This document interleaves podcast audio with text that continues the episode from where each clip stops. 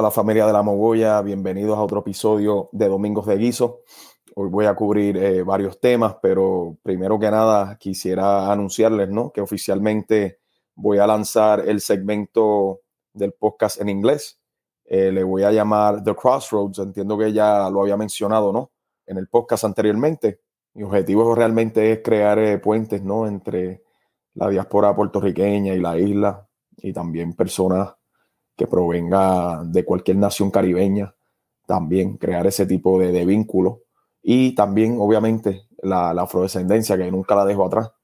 Eso siempre anda presente, ¿no? Y en el centro de mucho de lo que hago. Así que eh, también quisiera, ¿no? Crear ese vínculo. The Crossroads simplemente es una encrucijada, ¿no? A veces estamos en unas posiciones bien difíciles, ¿no? Para tomar decisiones bien grandes en nuestras vidas que nos van a marcar por siempre y y eso es lo que significa básicamente ¿no? en el folclore estadounidense, ¿no? De The Crossroads. Es algo que aprendí, ¿no? Escuchando blues muchos años atrás. Así que esto oficialmente hace que el podcast sea uno bilingüe. Eh, pueden esperar básicamente lo que hago en español, pero en ese segmento, no en inglés, voy a tener entrevistas, eh, reflexiones, algún análisis, ¿no? De lo que note.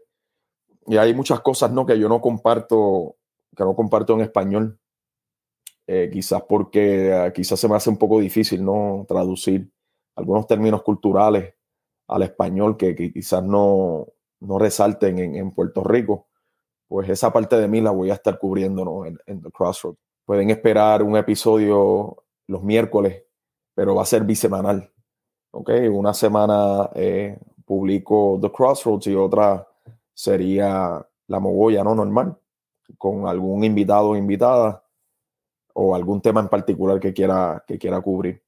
Eh, en este episodio eh, tengo ya varias, varios temas que quiero cubrir sobre los deportes y algunas noticias, pero quisiera comenzar ¿no? con el documental de Tito Matos. De verdad que, que me encantó. Tremendo gesto que hizo ahí el Centro de Estudios Puertorriqueños en Hunter College de Nueva York. El documental está disponible en YouTube. El mismo se titula Tito Matos, ahora sí, Puerto Rican Voices voces puertorriqueñas, ¿no? Tremendo documental, 28 minutos nada más. Eh, honestamente me sorprendió cómo pudieron comprimir toda esa información y todo el legado de ese hombre, ¿no? En 28 minutos hicieron tremendo trabajo y me encantó que hayan incluido a su esposa, a sus hijos también y muchas amistades y compañeros, ¿no? De la plena. Eh, de verdad que el documental le da mucha luz a lo que ha hecho Tito Matos por la plena y por la isla también de Puerto Rico, tanto localmente como a nivel internacional.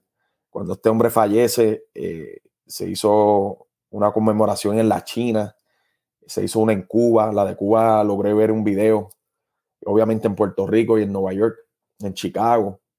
Así que este hombre le están llamando ya plenero mayor, ¿no? A algunos compañeros de él de la plena ya le dicen así, así que para que ustedes noten, ¿no? Que ese hombre se ha ganado el respeto y el cariño de la gente. Me encantó la fogosidad de su esposa. Se nota el amor que le tiene y, la fogosidad que tiene para continuar el legado de, Tito Matos, mano, de verdad, y la, y la casa de la plena, ¿no? El lagoico. Es algo bien lindo. Estoy bien entusiasmado con, con, con el trabajo que se está haciendo, ¿no? Por el trabajo de él y el legado el respeto que le tienen. De verdad que cosa bien linda. Tuve la dicha ¿no? de conocerlo eh, antes del huracán María. Compartí bastante con él en un negocio que había abierto que se llamaba La Junta. Y entonces, este, tremendo ser humano, con lo, con lo poco que compartí con él. Fueron así, fue un periodo como de varios meses que yo iba todas las semanas al negocio de él y, y pues ahí fue que lo conocí.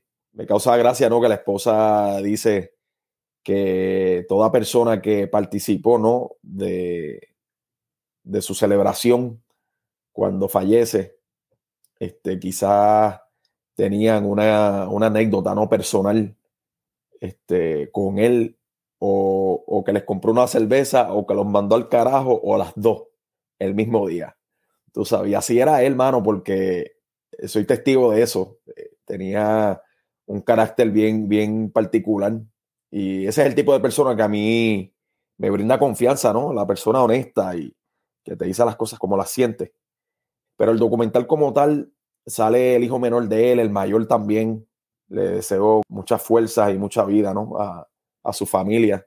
El trabajo que hizo Tito no, no, lo hace todo el mundo y por eso el, respeto que le tienen, ¿no? Y, me resaltó también del documental cómo eh, hay jóvenes, ¿no? En la ciudad de Nueva York que ahora tocan mucha plena y bomba, tanto en las costas del Bronx, eh, no, se le puede llamar playa realmente a eso, pero en las costas del Bronx, cómo continúan tocando y, lo demás. Y mencionan también cómo antes, hace 20 años atrás, lo que se tocaba era rumba cubana, ¿no? Esa base de la salsa, pero ahora hay mucho boricua tocando plena también, y eso es gracias ¿no? al trabajo de Tito Matos y los, y los pleneros de la 21. Así que les recomiendo que vean el documental, de verdad, para que vean lo grande que somos realmente y cuán fogoso era este hombre, tanto para la música como para el activismo político también, ¿no? Este, creían en un Puerto Rico libre y soberano y vivía, vivía eso, vivía eso. Si había que rescatar una escuela, limpiarla, tocar allí, hacer un mini museo, se hacía sin permiso alguno. Y así es que yo me gusta ver las cosas que sucedan, ¿no? Así que mis condolencias a la familia, como siempre, y, y para adelante, mano. De verdad que tremendo documental. Vamos ahora con los deportes.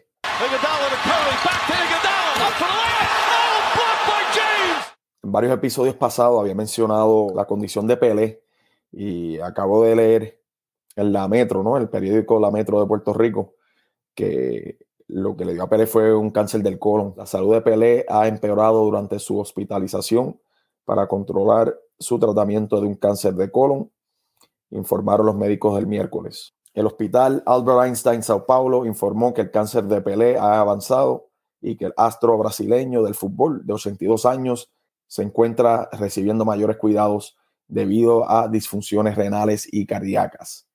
Parece que también este, le empeoró la condición respiratoria que tiene porque a él le dio el COVID y lamentablemente pues eso le empeoró su sistema respiratorio. Este está bien feo, mano, de verdad. Lo que le está pasando a, a Pelé. Veremos a ver si sale de esta. Pero no, no pinta bien la cosa. entonces, con relación a la FIFA y al fútbol como tal, eh, la FIFA investiga acceso ilegal de chef al trofeo del Mundial. Esto lo vi medio ridículo, por eso lo quise compartir, porque me dio gracia, de verdad. Eh, la FIFA investigando ¿no? a un chef eh, famoso que parece que alzó ¿no? el trofeo del Mundial. Y leo, la FIFA tomará medidas internas apropiadas por el incumplimiento del protocolo de la Copa Mundial por parte de un famoso chef que alzó el trofeo dorado en la cancha, informó el jueves el ente rector del fútbol. El chef, conocido como South Bay, y a quien se le ha visto muchas veces con el presidente de la FIFA, Gianni Infantino, se acercó a los jugadores de la campeona Argentina y se sacó fotos con ellos tras la victoria sobre Francia en la épica final del pasado domingo en Qatar. Tú sabes, eh, la FIFA está para mí, ¿no? En mi opinión, haciendo ridículo.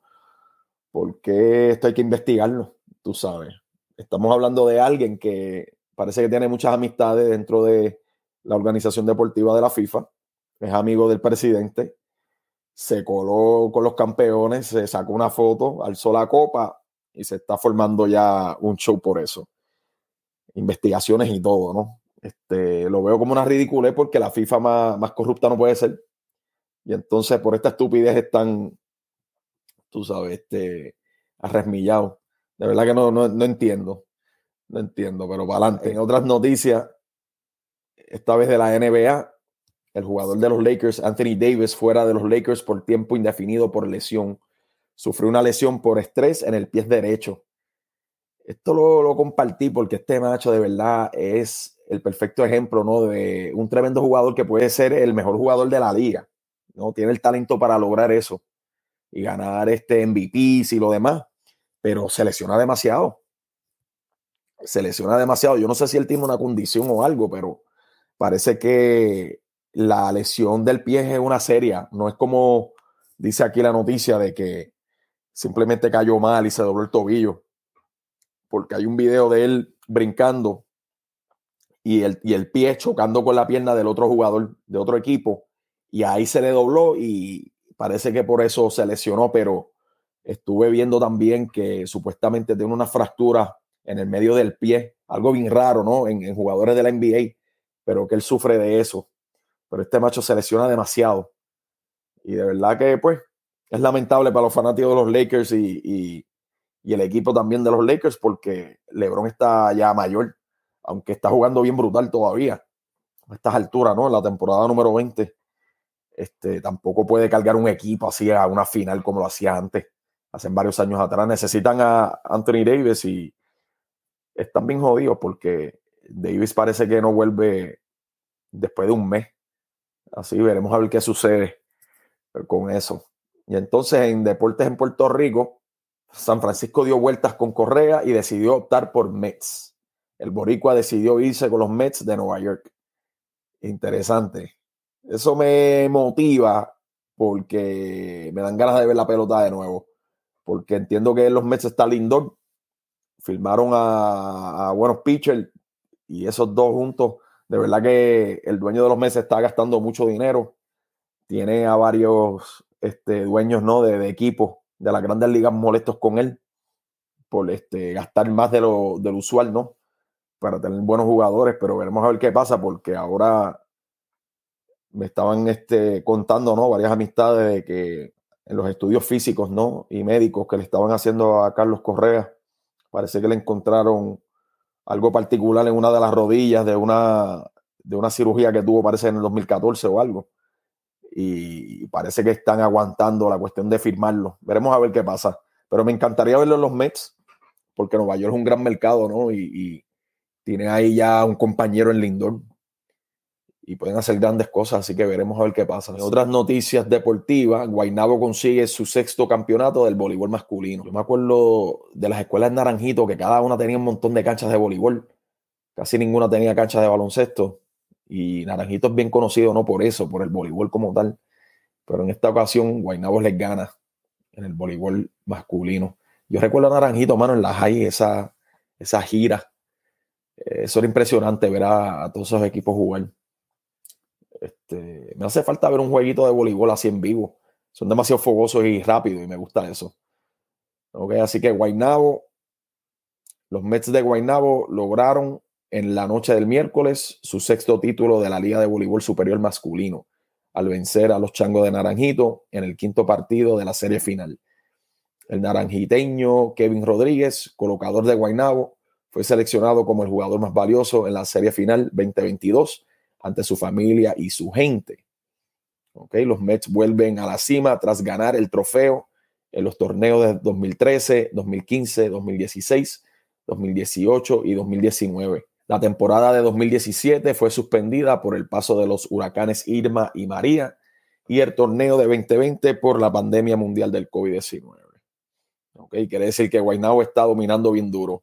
No sé quién ganó 2014, pero en los demás años este Guaynabo ya llegó al campeonato.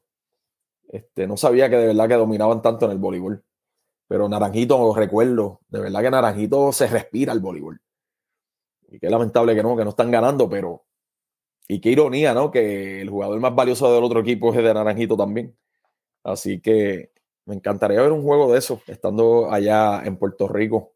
Vamos ahora con mis opiniones sobre las noticias que me sobresalieron en la semana. Noticia de última hora. Estamos ya en invierno y en Estados Unidos hay muchos vuelos atrasados. Suerte que no me dio con ir a Puerto Rico este año porque me iba a trancar en algún aeropuerto, de verdad. En NPR leí las condiciones ambientales ahora mismo en Estados Unidos están bien fuertes, bien drásticas. Las temperaturas bajaron en cuestión de minutos. Eh, me escuché que en Atlanta estaba a 17 grados. Allá para los estados de Michigan y lo que le llaman el Midwest, ¿no? Que es Michigan, Minnesota, Illinois. Allá parece que hay un frente frío y está fuerte la cosa. Y ahora pues los vuelos obviamente aumentaron en comparación al 2020, al 2021. Ahora se está volviendo a viajar y hay montones de vuelos atrasados. Y esa no la hace, no la hace. Pero lo que me causa curiosidad de esta noticia es el vínculo que voy a hacer con la próxima. Y es que los inviernos son más fríos, pero en otros lugares las condiciones están cambiando, ¿no? Al punto de que hace mucha más calor que antes. Y eso leí en la metro, donde osos polares del norte de Canadá mueren a ritmo acelerado. ¿Ok? Y leo, dice aquí, los osos polares del oeste de la bahía canadiense de Hudson, en el extremo sur del Ártico, siguen muriendo en grandes cantidades, según un nuevo estudio gubernamental sobre este carnívoro terrestre. Las hembras y los osesnos enfrentan las mayores dificultades. Los investigadores inspeccionaron la región occidental de la bahía de Hudson por aire en 2021 y calcularon que había 618 osos, comparados con 842 en el 2016, cuando se inspeccionó la población por última vez. El declive real es mucho mayor de lo que habría esperado, dijo Andrew de Rocher, profesor de biología de la Universidad de Alberta, ha estudiado los osos polares de la bahía de Hudson durante casi cuatro décadas. De Rocher no participó en el estudio. Desde la década de 1980, el número de osos en la región se ha reducido en casi un 50%, de acuerdo con los hallazgos de los investigadores. El hielo, que resulta esencial para su supervivencia, está desapareciendo. ¿Ok? La ironía. La ironía quiere decir que, mano, las condiciones climáticas están cambiando seriamente.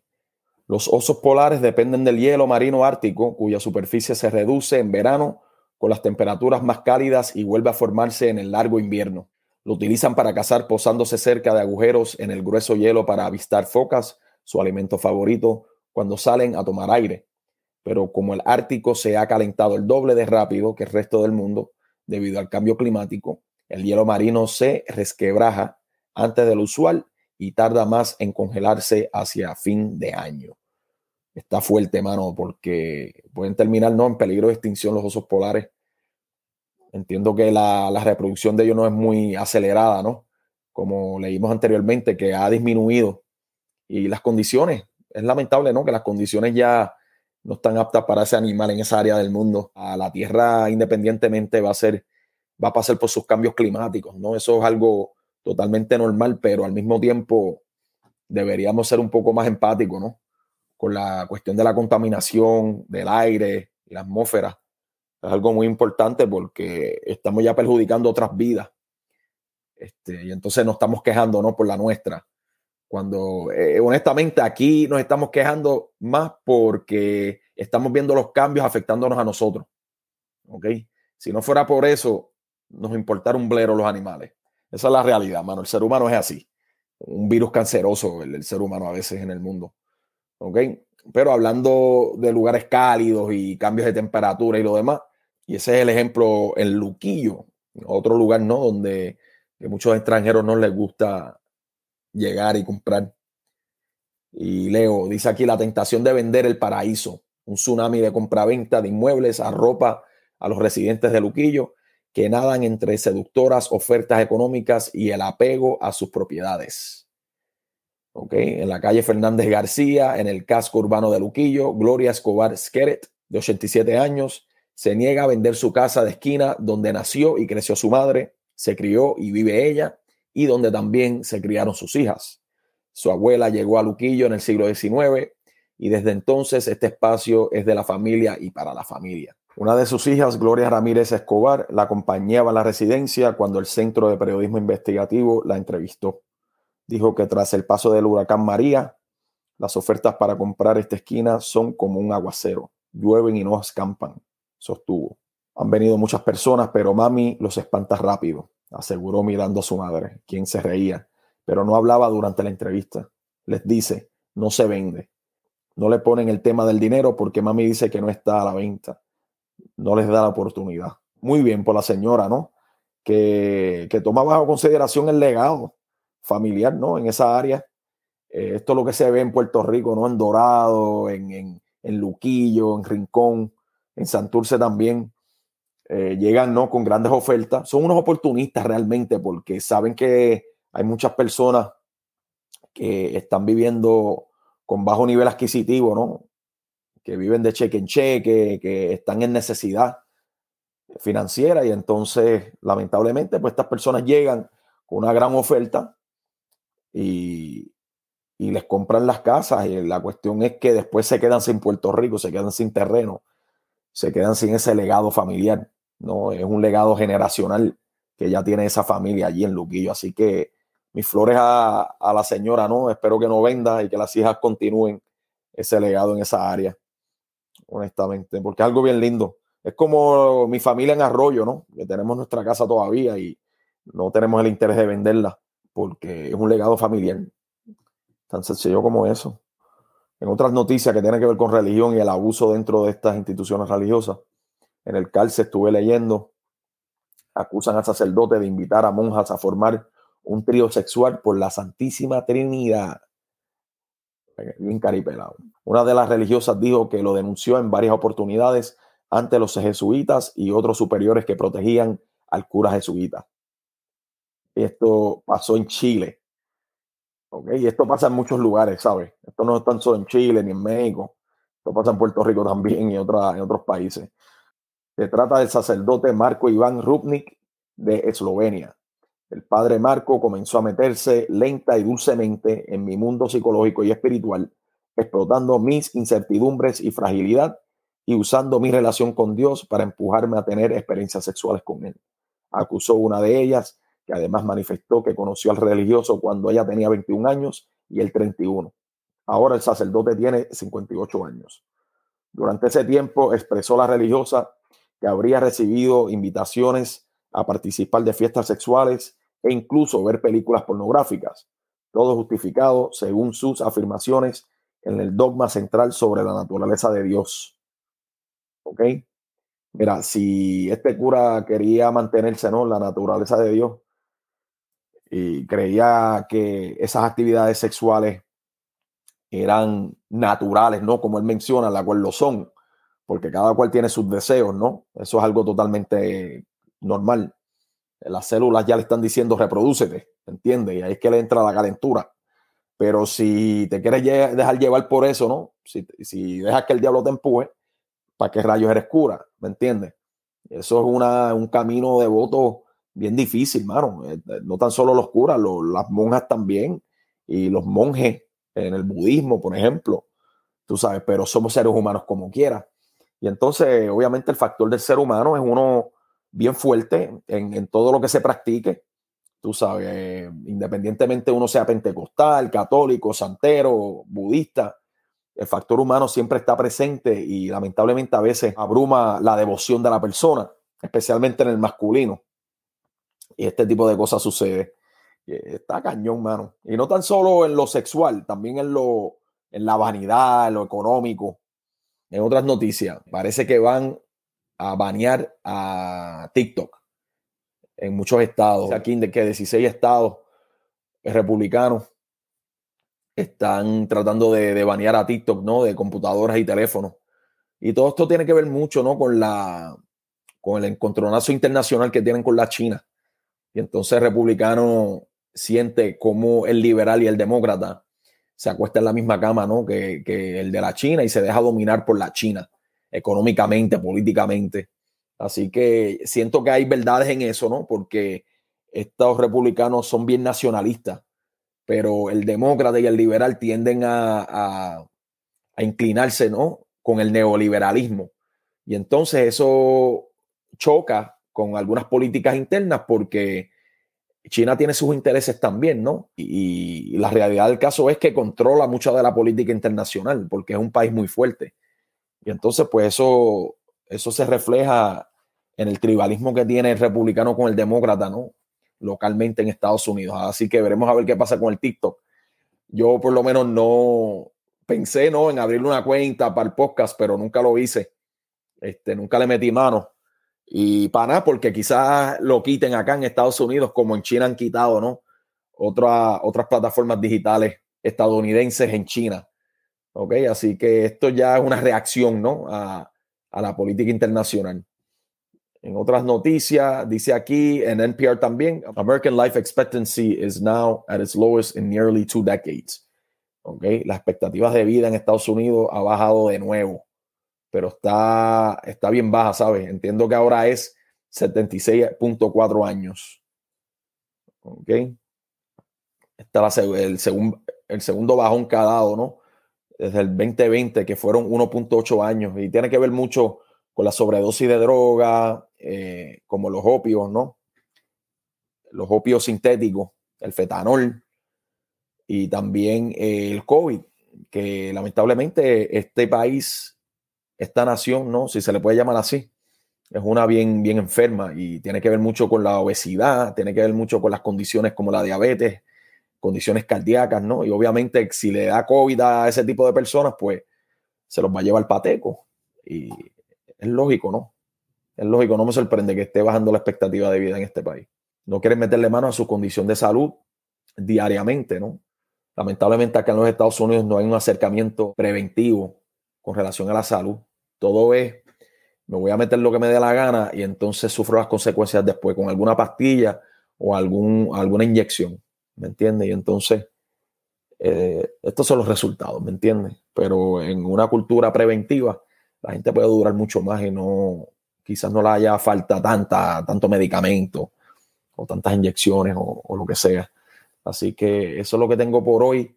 Gracias por el apoyo siempre. Recuerden que estamos en Instagram, en YouTube. Recuerden la campanita para nuevas notificaciones de nuevos episodios y estamos en Spotify y Apple Podcasts como la Mogoya PR también. Ok, esperen The Crossroads que viene ya pronto. Ya esta semana que viene eh, voy a lanzar el primer episodio, la cual es un episodio piloto, ok, explicando lo que es básicamente ¿no? el, el, el concepto y ese segmento ¿no? en inglés. Y en español continuamos ¿no? con los domingos de guiso todos los domingos y un miércoles sí, uno no, bisemanal, voy a estar también lanzando episodios en español. Así que gracias por el apoyo siempre. Los quiero, me quedo corto. Vean el, el documental ese de Tito Mato que está bien bueno. Y gracias siempre por el apoyo.